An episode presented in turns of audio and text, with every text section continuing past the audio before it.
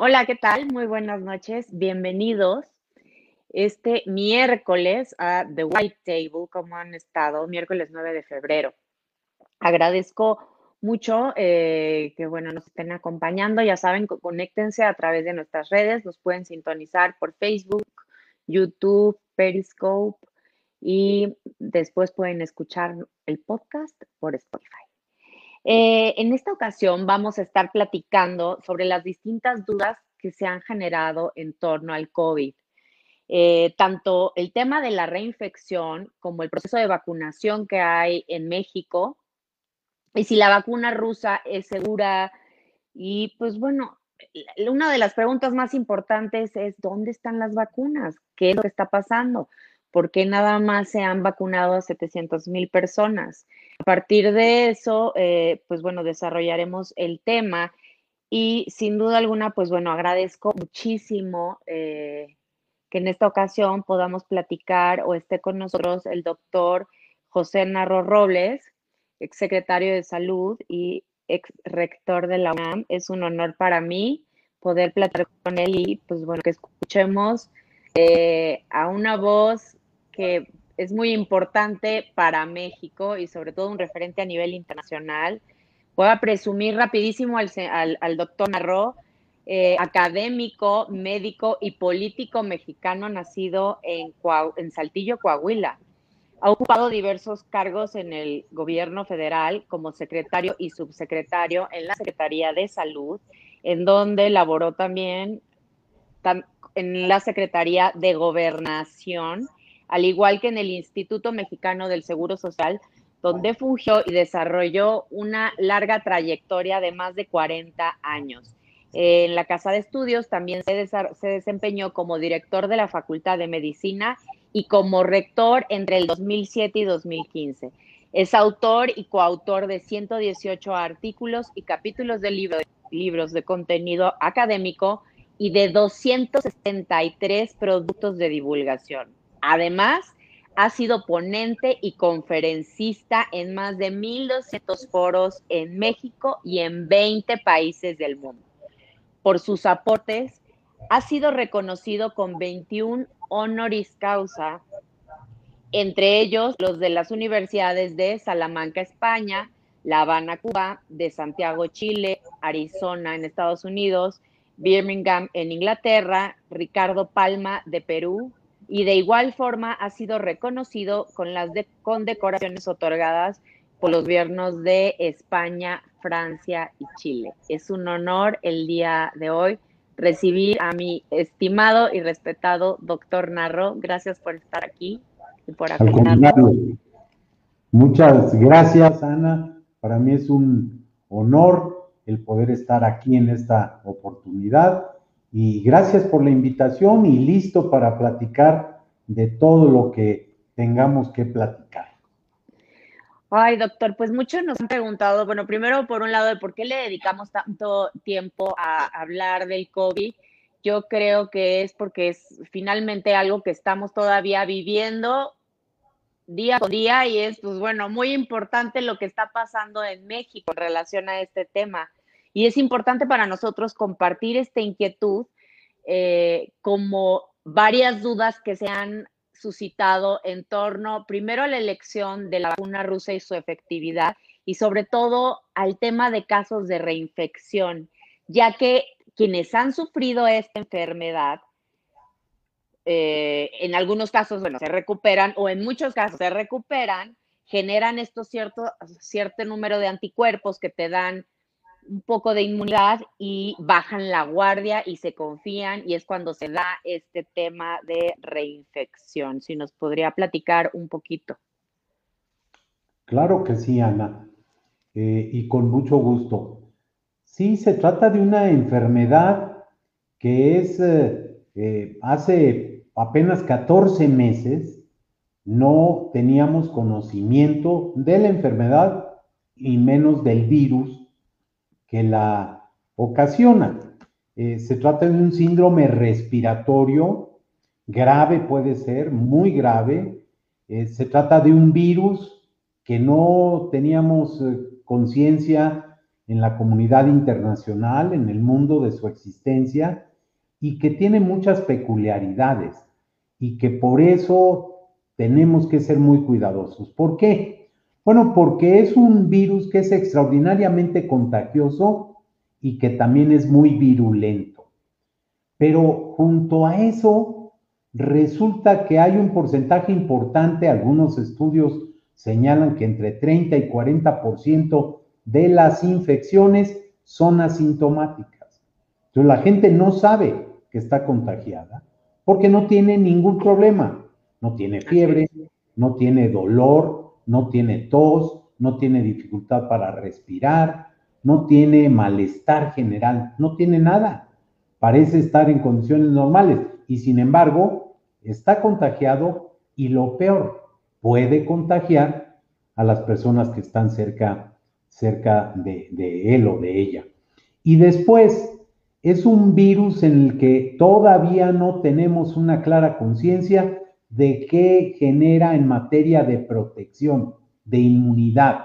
Si yo ya padecí, ya quedé protegido y la respuesta es, pues no, no necesariamente. Hay algún tipo de protección, sin duda, y eso se puede valorar porque se hacen pruebas y estudios. Pero son posibles las reinfecciones y la respuesta es sí, sí son posibles.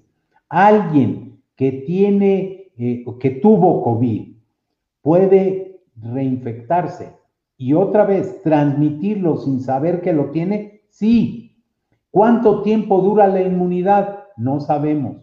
¿Qué va a pasar con la inmunidad producida por las vacunas? No sabemos. Lo que sí sabemos es que como muchos de los virus, y, de los virus respiratorios hay mutaciones, hay cambios y hay nuevas formas que pueden generar nuevos cuadros de enfermedad. Por eso, habiendo tenido la enfermedad, habiendo padecido la enfermedad o habiendo sido vacunado, vamos a tener que seguir cuidándonos todavía por un, un largo, largo trecho. Doctor Narro, no sé si esta inquietud ya, ya se la han expresado o externado, pero hay mucha gente que tiene estas dudas de vacunarse, que no creen incluso en el proceso de vacunación, desde que, bueno, pueden estar poniendo un chip, que no confían en eh, la eficacia de la vacuna rusa. Y yo recuerdo que México, pues de manera histórica, o al menos en los últimos 20 años, nos habíamos destacado justo por las excelentes jornadas de vacunación que habíamos tenido en comparación a muchos otros países.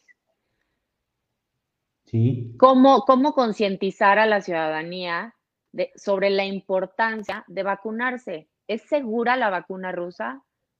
A ver, lo voy a decir con toda claridad. Eh, el tener la vacuna, Ana, en el mundo ha sido un éxito de la ciencia. ¿eh? Es verdaderamente impresionante que menos de un año después de haberse encontrado los primeros casos, se tengan vacunas en plural. Porque además se dio un fenómeno muy interesante. Decenas, veintenas de sitios en el mundo, de laboratorios, de la industria farmacéutica, de eh, áreas de investigación, universidades, centros de investigación, se dieron a la tarea de tratar de encontrar eh, una, una, vacuna. Y, son varias las que ya están eh, circulando en el mundo. A estas alturas hay más de 100 millones de personas en el mundo que ya han sido vacunadas.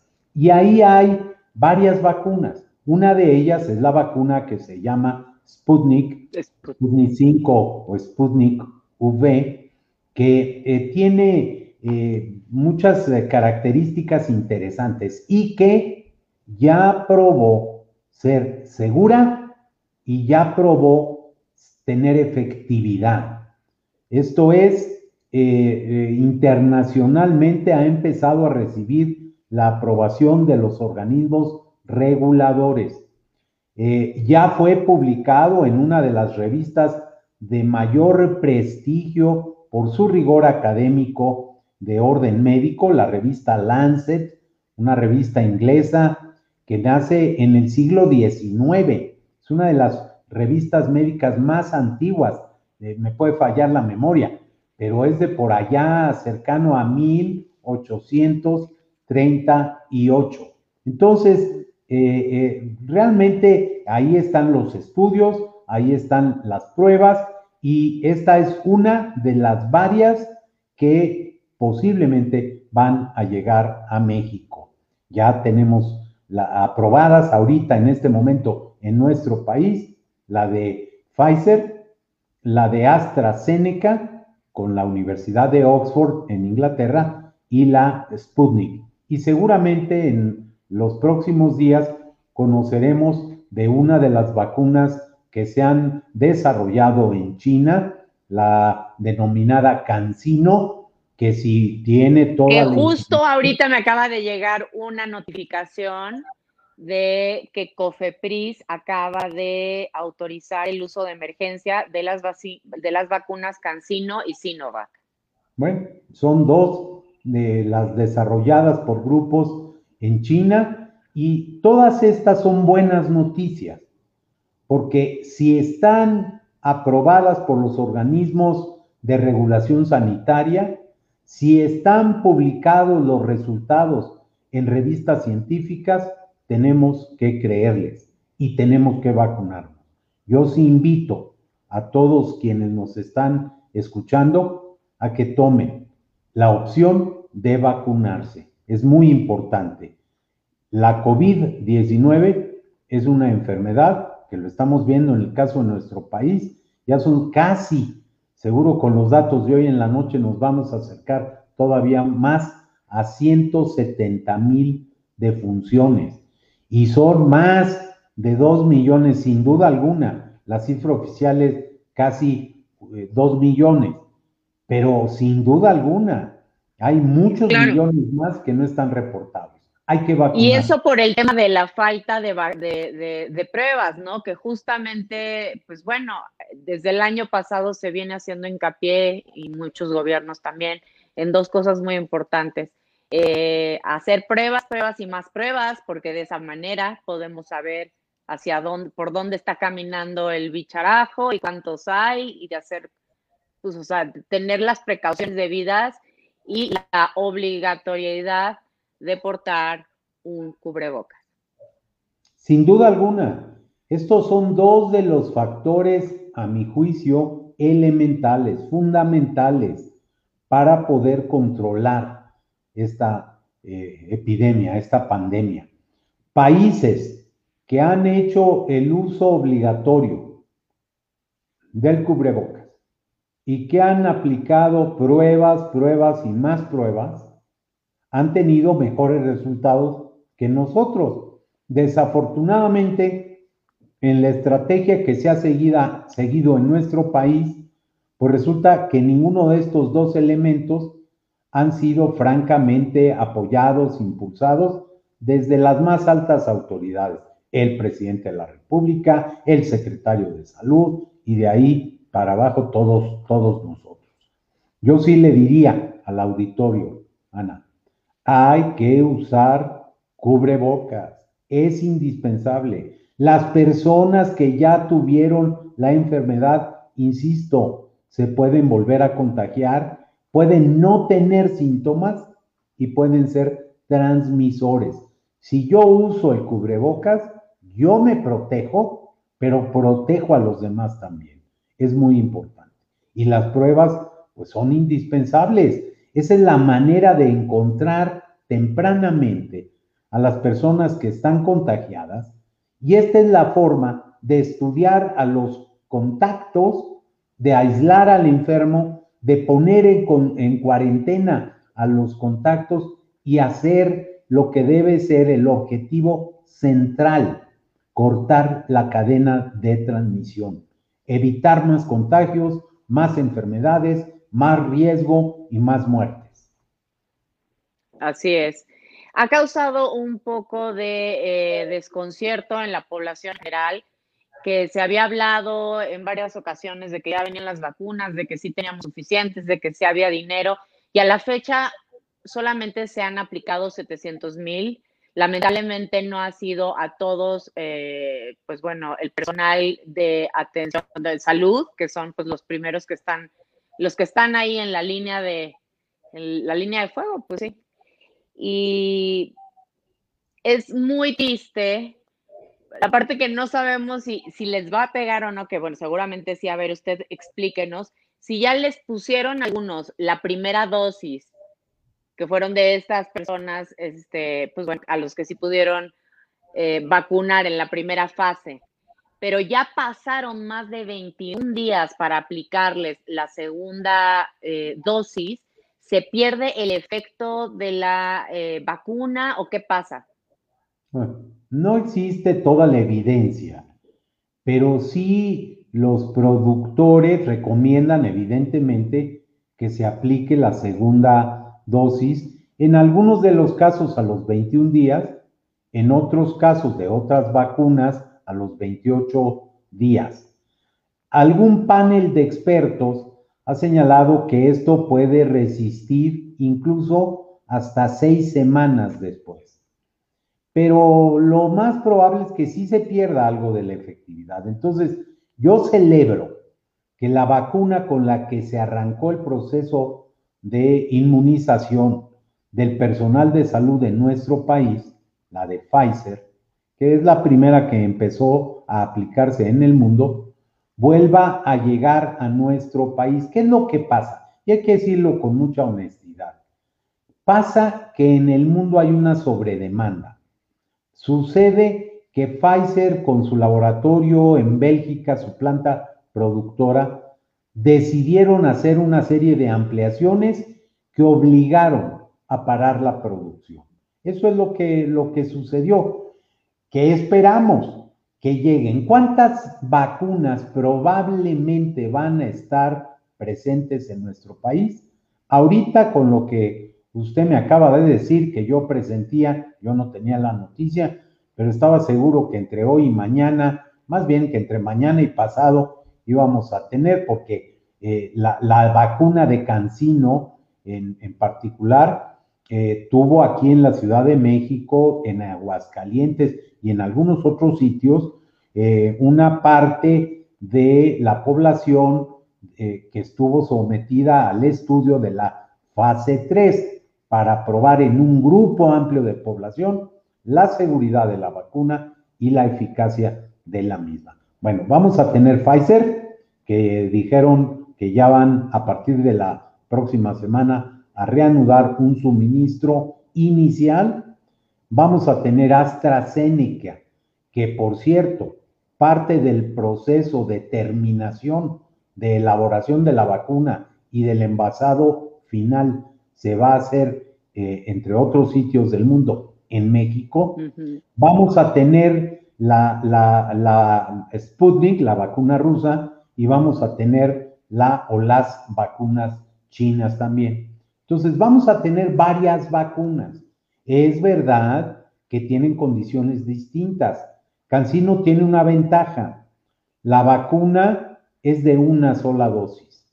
Entonces, vamos a poder ahí avanzar de manera importante. Y lo que las autoridades han dicho, y yo espero que ahora sí lo cumplan, es que vamos a tener en total a lo largo de este año, de 2021, algo así como 174 millones de dosis, suficientes, recordemos que unas son de dos dosis para la inmunización, la de Cancino de una, y se supone que van a poderse vacunar con esto entre todo este año e incluso parte del primer trimestre de 2022 a algo así como 104 millones de personas, que es más del 100% de la población a la que se le puede aplicar. Hay que recordar, Ana, no está bien probada la vacuna en algunos grupos de edad. Por ejemplo,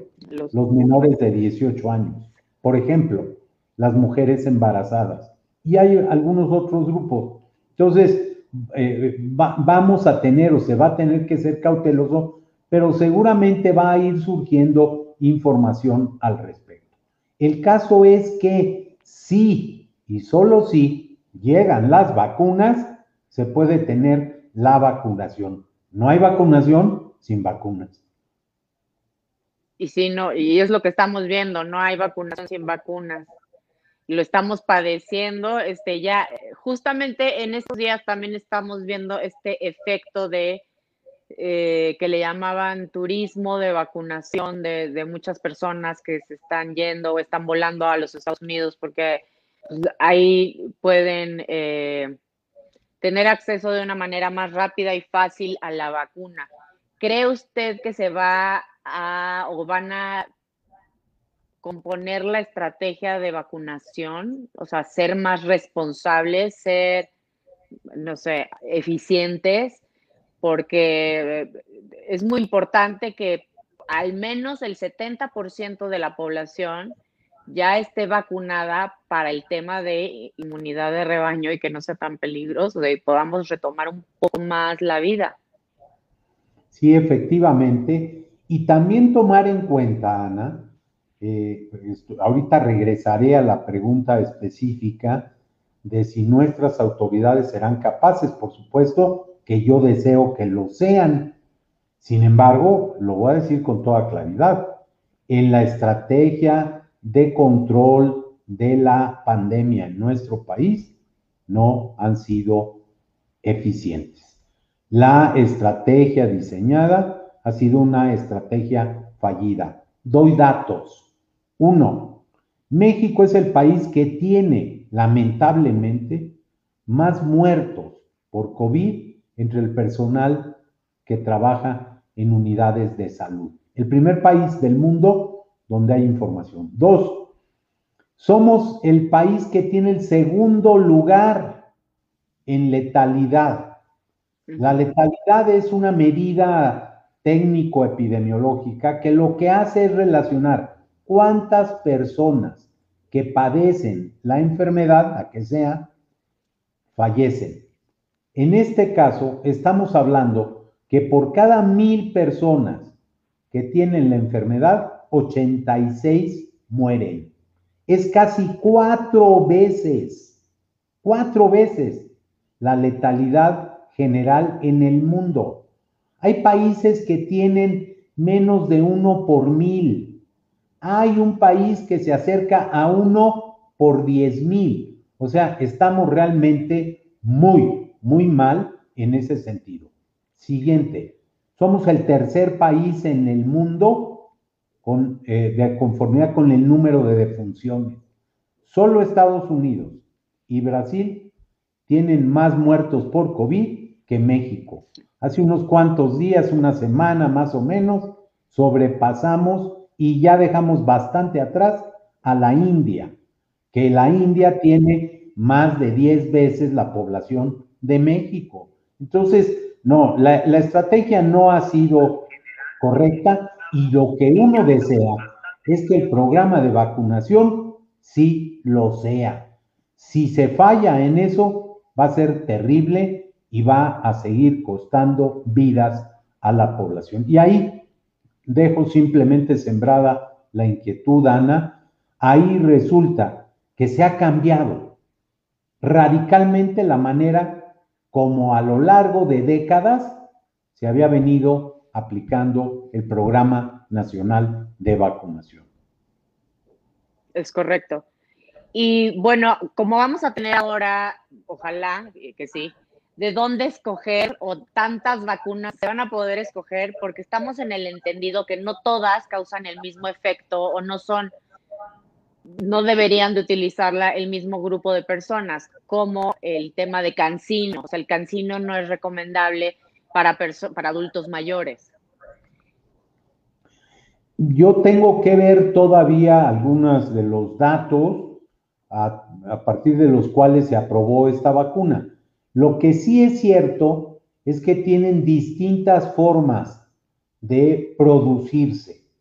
Hay vacunas en donde por primera vez se estado utilizando una tecnología que tiene que ver con el eh, RNA eh, o el ARN mensajero. Ese es el caso de las vacunas Pfizer, que va a estar en México, y Moderna, que por lo menos hasta ahorita no se ha hablado de la posibilidad y seguramente va a ser una de las grandes vacunas para avanzar en la inmunización en los Estados Unidos. Esa es, Pfizer es estadounidense eh, y tiene un aliado eh, alemán, Biotech, que es eh, un laboratorio prestigiado en Alemania. Y tienen plantas en muchas partes porque Pfizer es una productora de, de, insumos médicos, de vacunas, pero también de medicamentos de, de una gran trayectoria. Bueno, esas vacunas tienen ciertas características y cierta eh, eficiencia, eh, que por cierto son muy altas. Esas dos y la Sputnik están por arriba de 90% de protección. Yo no conozco, no tengo la información veraz de cuál es el nivel de protección de Cancino, que tiene otra forma de producirse, de generarse esa, eh, esa, esa vacuna. Tendremos que verlo. Y la otra cosa, Ana, es que no va, estoy seguro, no vamos a poder escoger. Nos van a tocar por la disponibilidad que exista algún tipo de esas vacunas. Tendremos... Y todas estas vacunas son de confiar, son de fiar, o sea, sí, que no nos dé miedo este, vacunarnos. Sí, cuando estén aprobadas por COFEPRIS, quiere decir que un comité de expertos, de expertos en el campo científico, han revisado la información que el laboratorio productor tiene de sus estudios de fase 1, 2 y 3. La fase 1 es de laboratorio, la fase 2 es en humanos, pero eh, en cantidades pequeñas y la fase 3 es ya en grandes grupos de población. En este caso, las eh, vacunas que se están probando se aplicaron en varias partes del mundo y se reunieron, por ejemplo, tengo en la memoria el dato de Pfizer, alrededor de 40 mil personas que estuvieron en un estudio de diseño muy cuidadoso en donde el médico que aplicaba o la enfermera que aplicaba la vacuna no sabía si era vacuna o era placebo, porque se comparan de esta manera. Y entonces se ve qué pasa con los que sí recibieron la vacuna y qué sucede con quienes experimentalmente pues no recibieron la vacuna, sino recibieron eh, agua destilada, ¿no? Y se hace la comparación. Y la verdad es que los niveles de protección han sido muy impresionantes. Ojalá y así sigan con el otro tipo de vacunas que están. Yo no conozco el estudio de Cancino, tendré que buscarlo. También hay unas, seguramente le ha tocado escuchar un poco de estos mitos de que si te cambian o te pueden afectar en el ADN o incluso que te estén inyectando algún chip. Vaya, y lo que me llama la atención es que son este, dudas que tiene la gente, no exclusivamente los mexicanos, aquí en México por el tema de desconfianza que hay ahorita tan grave ante las autoridades o ante el Ejecutivo Federal, sino es una desconfianza en todo el mundo. O sea, muchos se sienten así, muchas personas que tienen acceso directo en Estados Unidos para ir y aplicarse de manera inmediata la vacuna la están pensando y reciben llamadas de parte del gobierno y, incluso estas llamadas llegan a ser molestas para ellos porque los hacen dudar de, ay, ¿por qué tanta insistencia en que me vacune? Hay mucha incredulidad en torno a esta enfermedad y, es preocupante porque esto está también pegándole al tema de la vacunación. ¿Cómo, cómo lo ve usted? O sea, ¿cómo, ¿cómo podría manejarlo este gobierno? Primero le digo, tiene usted toda la razón.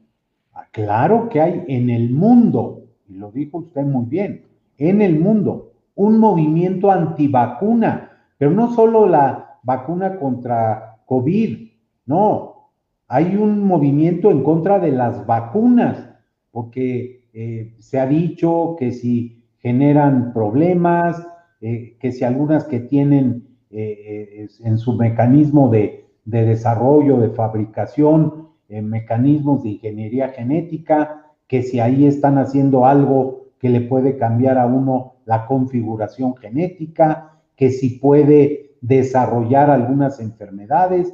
Déjenme decirle, Ana, en los últimos años en el mundo, también en México, hemos tenido desgraciadamente, en Europa, por ejemplo, tengo muy presente eh, miles de casos de sarampión.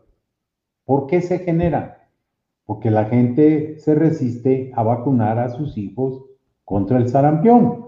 Entonces, sí, sí hay un movimiento y uno lo puede ver en las redes y le llegan mensajes y le llegan videos donde se señala esto. Yo lo que diría es que tenemos que protegernos.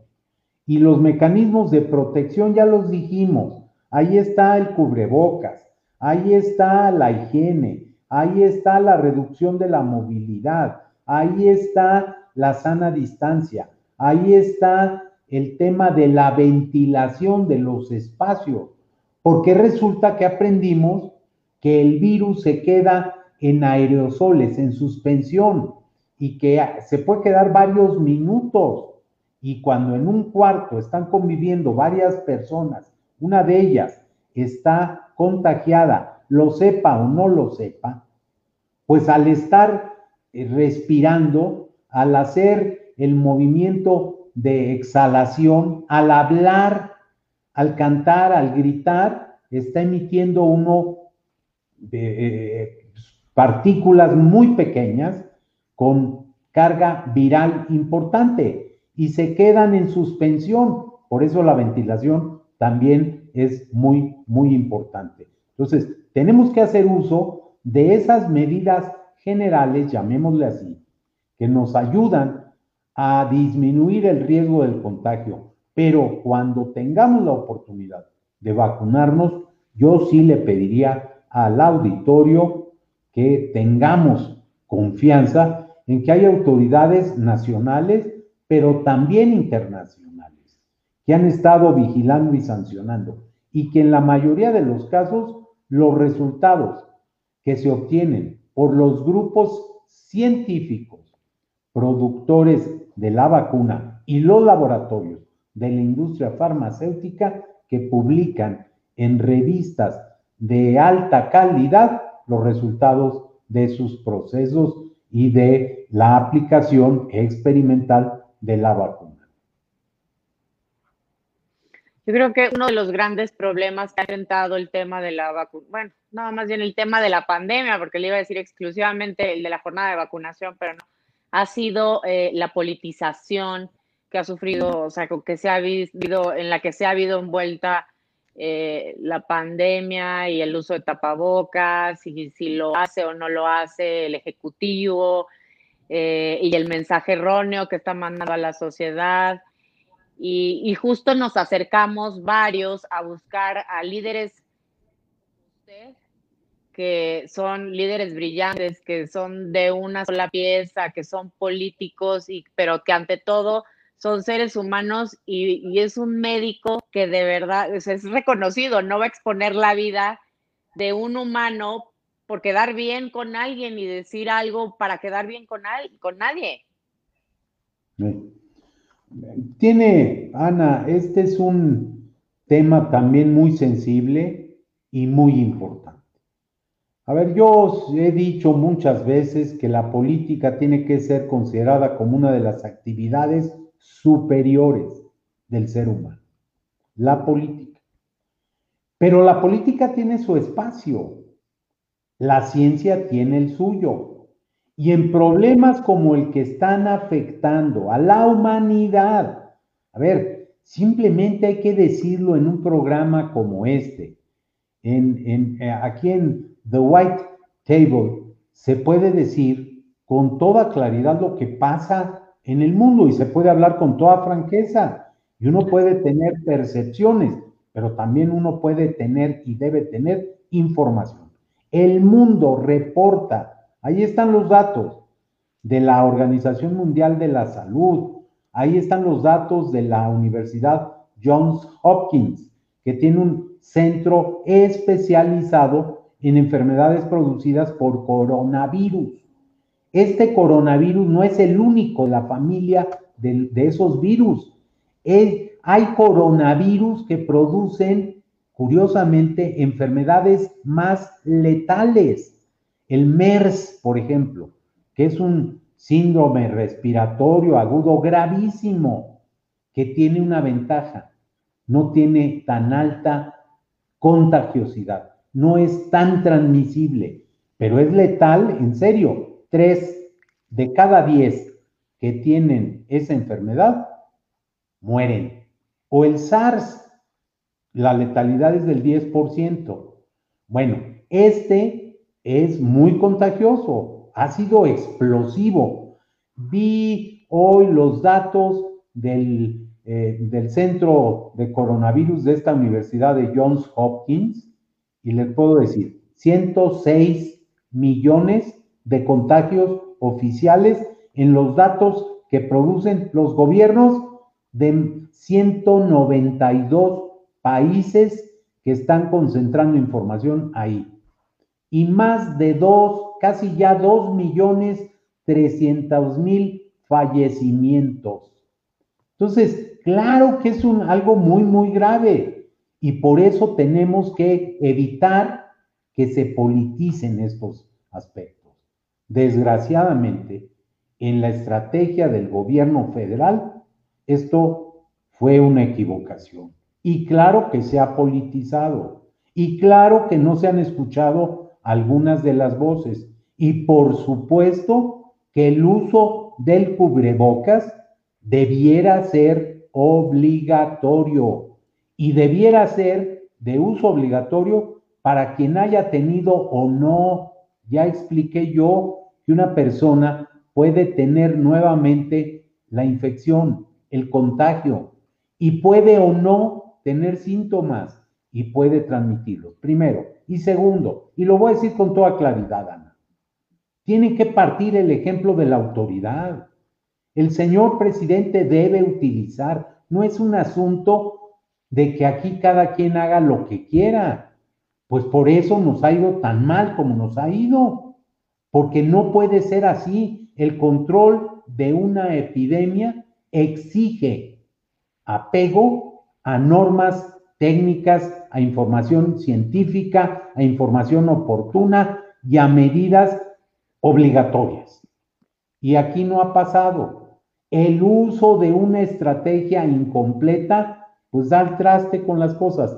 El hecho de que se maneje por una persona por una persona y no por el cuerpo colegiado que está establecido en la Constitución de la República, el Consejo de Salubridad General, pues hace que tengamos decisiones no colegiadas, sino unipersonales. Y si además a esas decisiones se dice, pues haga cada quien lo que quiera, pues es un error.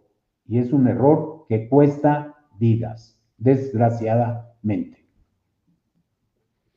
Hay una duda que nos trae ahorita en redes sociales volando, eh, que seguramente le ha tocado leer por ahí en Twitter, es ¿dónde están las vacunas? Porque si se habían prometido desde finales de, desde inicios de diciembre a la fecha, solamente se han aplicado 770 mil. Sí. ¿A dónde se va ese dinero? O sea, estamos viviendo una emergencia nacional, bueno, mundial. Lo más importante ahorita debería de ser la compra de vacunas y pruebas. Sí, sí, coincido plenamente. Esa y hay un proceso de opacidad eh, eh, horrible, o sea. Pues sí, porque no tenemos la información, no sabemos. A ver, las vacunas que nos están llegando son producto de una compra o es una donación del gobierno de los Estados Unidos, de Donald Trump? No, yo no lo sé. Yo he visto las dos. Se dice que no se pueden presentar los contratos de compra-venta porque están reservados, porque así se estableció. Bueno, pues que se den algunos de los datos. De hecho, yo tengo, eh, salió publicado eh, un eh, cronograma, digamos, de un calendario para el arribo de las dosis. Y lo voy a decir así de claro, deberíamos ya tener desde el mes de diciembre que empezaron a llegar las primeras dosis. En enero se interrumpió el arribo de esa, de la de Pfizer, por lo que ya dije, la ampliación de la planta en Bruselas, pero ya deberíamos supuestamente con el calendario que presentaron las autoridades, que para qué lo presentan si no está aprobada todavía hasta el día de hoy.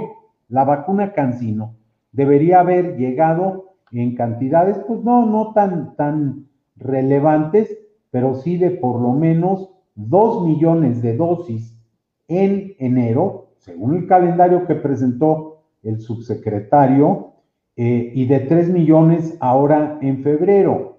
Esperemos que lleguen, esperemos que las vacunas que deben llegar a partir de un eh, mecanismo internacional de la OMS, de Naciones Unidas y la Organización Mundial de la Salud, este que se llama COVAX, también nos lleguen, porque están programados para febrero y marzo.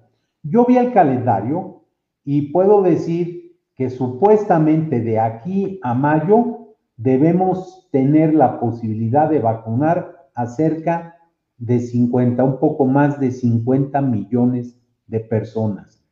Ahora, para conseguirlo, pues necesitamos vacunar como a 490 mil por día. Por día. 670 mil que nos dice usted, Ana, pues resulta que entonces desde el 20 algo, 23 de diciembre o por ahí, hasta el día 10, 10 de febrero, que es hoy, pues resulta que se ha vacunado lo, un día y medio de lo que deberíamos estar vacunando. Entonces, ¿dónde están las vacunas? Esperemos que ya lleguen, ahora sí y que sea constante. Y dos, ojo, Ana, esto es muy importante. Las autoridades tienen que generar un registro nominal de personas vacunadas. ¿Por qué lo digo? Porque si usted se va a vacunar, usted y el sistema necesitan saber que se puso la primera de dos dosis que se puso la vacuna Cancino o la Sputnik, que se puso cuál vacuna y el sistema de vigilancia epidemiológica y la farmacovigilancia para detectar problemas que se pueden presentar se tiene que reforzar. Existen los dos sistemas, vigilancia epidemiológica y farmacovigilancia, pero, pero tiene que ser fortalecido. Resulta que cuando abrieron el registro de personas, a los cuantos minutos supuestamente se bloqueó y el dato que nos dieron de que era por sobresaturación y que eran 60 mil casi por 10 segundos, bueno, perdón, no, no dan las cifras. ¿eh? Entonces, yo lo que quisiera es que hubiera información que se comunique a la población qué es lo que pasa y qué va a suceder. Tres, que se utilice la infraestructura de que disponemos, que ha probado ser efectiva. Simplemente en 2018, que fue el último espacio donde yo estuve en la Secretaría, yo fui secretario eh, de salud los dos años y ocho meses últimos del gobierno del presidente Enrique Peña Nieto, y puedo decir que empezábamos en octubre, normalmente los últimos de septiembre, los primeros días de octubre, el proceso de vacunación contra la influenza. Y entre, digo por dar una fecha, el 15 de octubre y el 10, digo también por dar una fecha, el 10 de abril, en ese periodo se aplicaban más de 32 millones de vacunas contra la influenza. Claro que tenemos capacidad para hacer las cosas. Como promedio, como promedio, en el último sexenio se aplicaron casi 100 millones de vacunas a diferentes grupos para, para proteger en contra de diferentes enfermedades. Pero sí hay una capacidad. Por eso yo me pregunto, ¿por qué cambiar la estrategia? ¿Por qué no usar las, la infraestructura, las unidades de atención médica?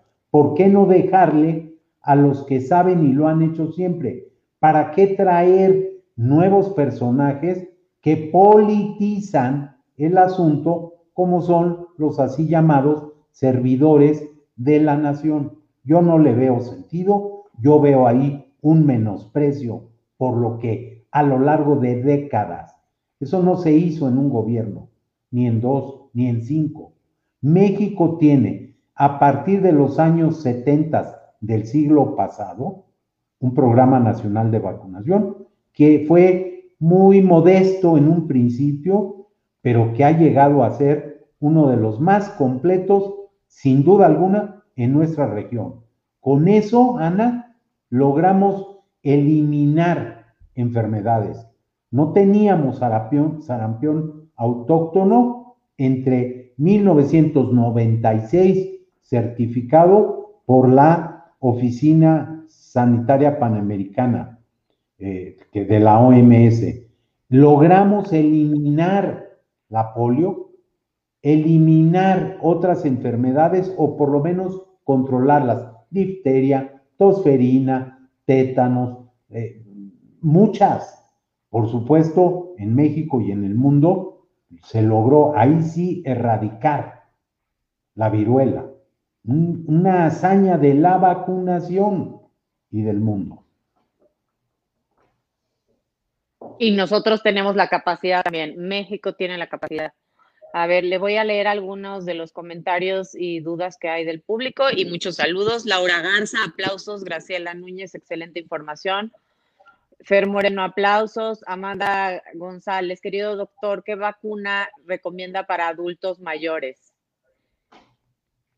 Sí, a ver, hay algunas que han, eh, se, generó una duda, lo voy a decir con toda claridad, en el caso de la vacuna Sputnik, porque se incluyeron muy pocas personas mayores de 60 años en el diseño inicial. Pero yo vi la publicación de los resultados en Lancet y ampliaron su espectro. Se puede decir, sin duda, que hay ahí suficiente evidencia para decir es segura en los adultos mayores y también es efectiva. Eh, la de Pfizer, sin duda alguna, lo es. Está también publicada toda la información. La de AstraZeneca ha tenido algunas dudas pero hoy vi, vi la nota, no la leí completa, vi el encabezado, la OMS respaldando el uso de la vacuna de AstraZeneca en adultos mayores. Tenemos que confiar, tenemos que estar seguros que internacionalmente se están sancionando estas cosas. Tenemos que eh, acostumbrarnos a que hay información nueva. A ver, Ana, apareció en el Reino Unido una cepa diferente, una mutación con cambios importantes que le hacen a esa nueva presencia pues ser mucho más contagiosa, porque no es nada más la composición genética del virus, es también su comportamiento epidemiológico. Entonces, vamos a tener que entender que vamos a estar recibiendo información, pero también tenemos que creer, confiar en que internacionalmente hay organismos que están sancionando eso. Entonces, eh, hasta ahorita no, yo no diría de las vacunas aprobadas, salvo las dos de hoy, eh, que, que ninguna de las otras tres puedan ser no utilizables en el caso de los adultos mayores. Pfizer, AstraZeneca y Sputnik son utilizables. Ok. Este comentario es un poquito el sentir, creo que de muchas personas. ¿Qué certeza podríamos tener que realmente nos apliquen la vacuna y no sea agua? No quiero ser amarillista, pero un político serio comentó que podría ser posible. O sea, este tema de desconfianza social que estamos viviendo. Sí, eh, yo por eso yo también les diría, a ver, dejemos que sean los profesionales de la salud. No un médico, una enfermera no se van a prestar a eso. Eh, yo no sé, hay una ética en los trabajadores de la salud que es mayormente compartida. Yo sé que hay problemas en el sistema de salud.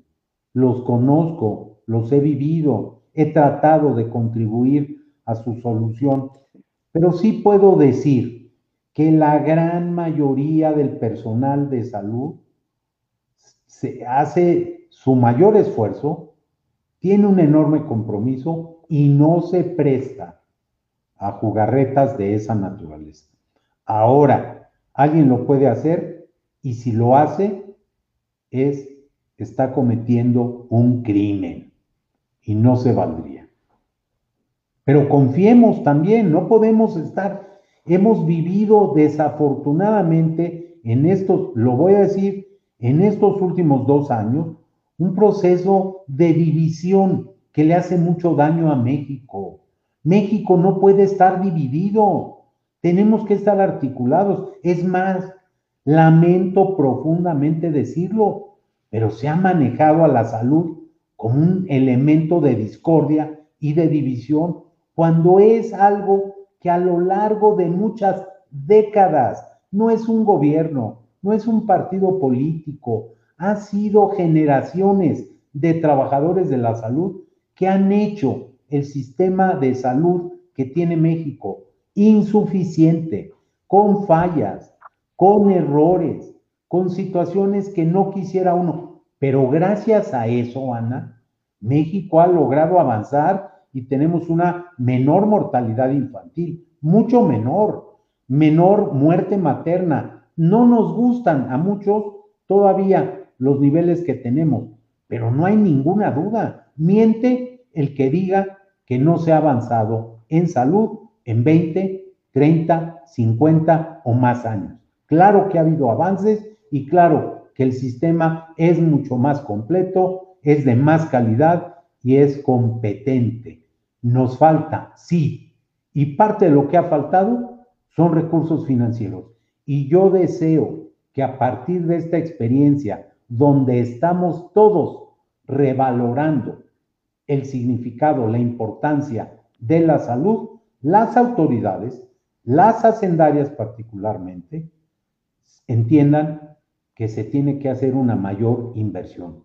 Lo que un país invierte en salud, en educación, en alimentación, en vivienda y en generación de empleo, eso es invertir en el desarrollo y el progreso del país y en el bienestar de la gente. Regalar dinero no resuelve. Generar posibilidades de tener mayores oportunidades, porque hay salud, hay educación y hay empleo, sí genera progreso colectivo, pero sobre todo progreso individual, personal. Me preguntan que esta pregunta me pareció muy interesante. ¿Qué posibilidades de que el gobierno acepte que la UNAM pueda apoyar en la vacunación. La UNAM, de hecho, tiene también refrigeración y lo ha ofrecido. Yo diría, por eso, que debiera haber una convocatoria, un llamado a que generemos un acuerdo, un acuerdo de unidad en el país, un acuerdo que nos permita transitar por esta etapa tan difícil. A ver, el problema de la COVID sí es una enfermedad.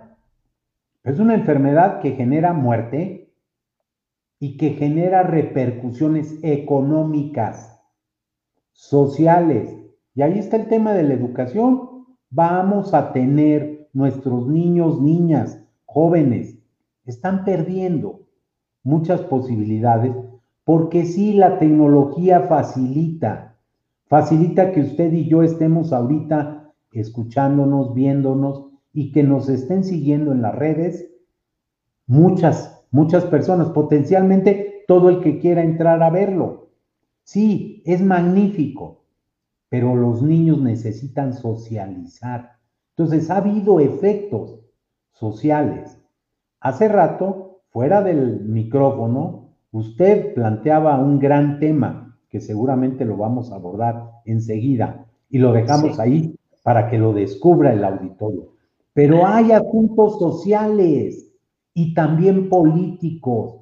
Esta es la crisis más grave que México ha tenido a lo largo de muchos años. Hay gente que dice, y lo es la salud mental. Ese, exactamente, que tenemos que platicar de eso. Bueno, pues no hay ninguna duda que es un problema complejo que amerita una solución integral y no se ha seguido en la estrategia ese planteamiento. Ha sido parcial e incluso en salud, en materia de salud. E incluso las secuelas que ya estamos eh, sintiendo varios, llevamos casi un año en confinamiento, vaya, saliendo básicamente a lo indispensable, donde nuestras rutinas cambiaron, eh, la forma de ver a nuestros amigos o incluso familiares. Eh, híjole, yo hasta tenía un año de no ver a mi primo con el que lo comuniqué hace unos días y bueno, me emocioné mucho, pero era justo por todo este tema. Y de repente hay mucha gente, y me incluyo, que te sientes como en exceso cansado. ¿Cómo, cómo saber si estos son rasgos pues, del, del, confinamiento? O sea, vaya, de, de, que se está deprimiendo tu sistema o, o, no sé, o sea, la salud, que nuestra salud mental a lo mejor puede estar vulnerable, no lo sé. O sea, cómo ayudarnos, también a los niños, pero también a los adultos y no tan adultos. O sea, ¿qué hacemos? Sí, a ver, es que esto pasa con los niños, pasa con los jóvenes, pasa con los adultos y pasa con los adultos mayores, sin duda alguna.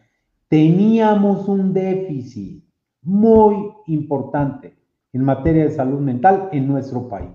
Esa asignatura pendiente dedicamos pocos recursos.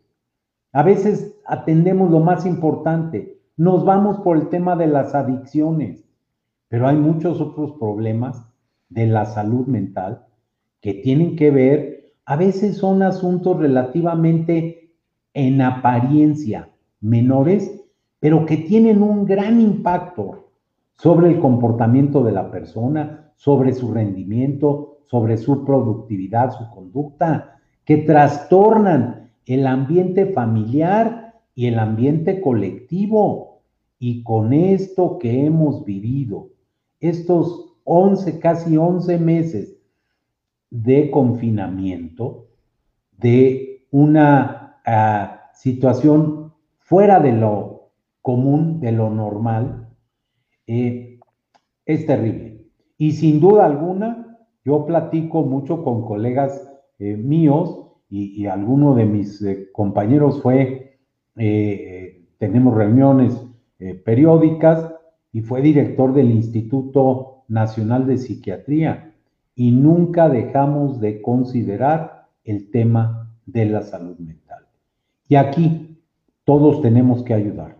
¿Y qué tenemos que hacer? Tenemos que hablar, tenemos que estar al pendiente, tenemos que hacer casi ejercicio, de verdad lo digo, ¿eh?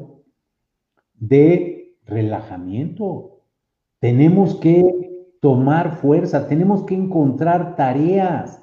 Hay mucha gente que de verdad en este 10 meses, 11 meses, han salido 3, 4, 5 veces.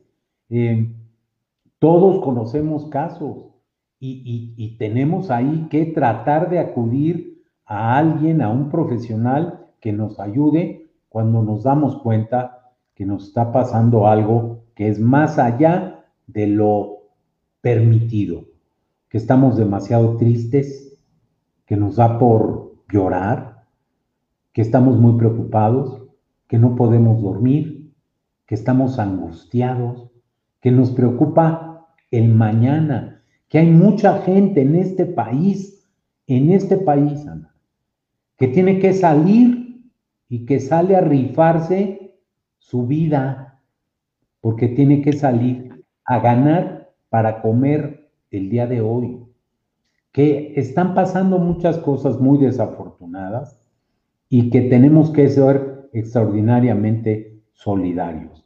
Hay grupos que están dando atención psicológica a distancia. Eso tenemos que estimularlo.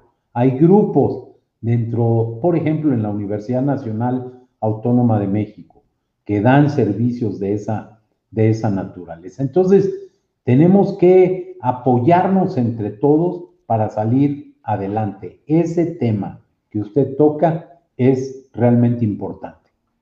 Excelentes comentarios del doctor Narro. Tiene razón, necesitamos una estrategia real del gobierno para un programa de vacunación exitoso.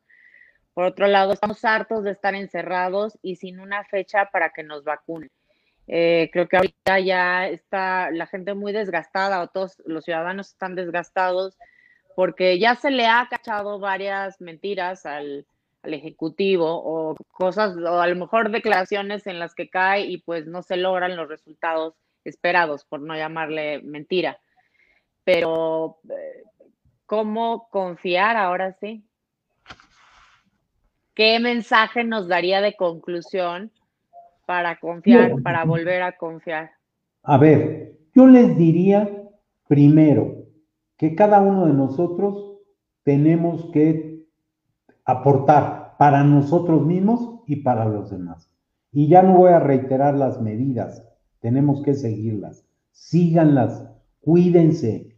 Si no nos cuidamos, si yo no me cuido, no cuido a los demás. Y a la inversa, si los demás no se cuidan, no me cuidan a mí y tampoco se cuidan ellos. Tenemos que hacerlo. Segundo, tenemos que estar informándonos. Tenemos que estar escuchando y viendo. No caigamos en el error de creer que toda la noticia que se da por las vías que sean, tienen que ser ciertas. Y tenemos que confiar. Y yo sí les pido a quienes nos siguen, confíen en las estructuras que internacionalmente tienen responsabilidad. Entonces, ahí hay formas de saber si en efecto, y la vacunación es una de ellas. Ni la organización tendría que ser una locura que se estuvieran aprobando cosas que son nocivas para el ser humano. Ahorita en el mundo hay más de 100 millones de personas vacunadas. ¿Ustedes creen que si generaran un problema serio, grave, no sabríamos ya que hay miles de personas afectadas? ¿Hay efectos secundarios? Sí, pues si cuando nos tomamos un medicamento hay efectos indeseables, hay reacciones alérgicas, hay personas a quienes la penicilina los puede poner al borde de la muerte y sin embargo la penicilina ha curado a cientos y cientos de millones de personas en el mundo a lo largo de su historia. Entonces, sí tenemos que confiar, sí tenemos que creer y sí tenemos que cuidarnos. Confiar, creer y cuidarnos tres Cs fundamentales.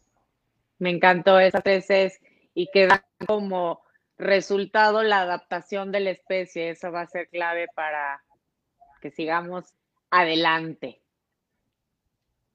Sí. Pues muchísimas gracias, doctor Narro. Fue, es un honor y es un privilegio tenerlo aquí y escucharlo. Muchísimas gracias por su tiempo y sobre todo por haber aceptado la invitación. Espere, las puertas se quedan abiertas y le mando un abrazo con todo mi cariño a la distancia. Ana, lo mismo de aquí para allá y a quienes nos han hecho el favor de seguir en esta emisión, mi gratitud por abrirnos el espacio, por permitirnos decir lo que en este caso yo pienso y por invitarles. a todas y todos a que estemos unidos. México requiere hoy más que nunca de unidad. Es correcto, todos unidos por México, así nos necesita nuestro país. Así es. Que tengan una linda noche. Y muchas gracias a todas las personas que nos acompañaron por sintonizar The White Table y acompañarnos esta noche y acompañar a este invitado de lujo, doctor Narro. Muchas gracias. Que tengan buena noche.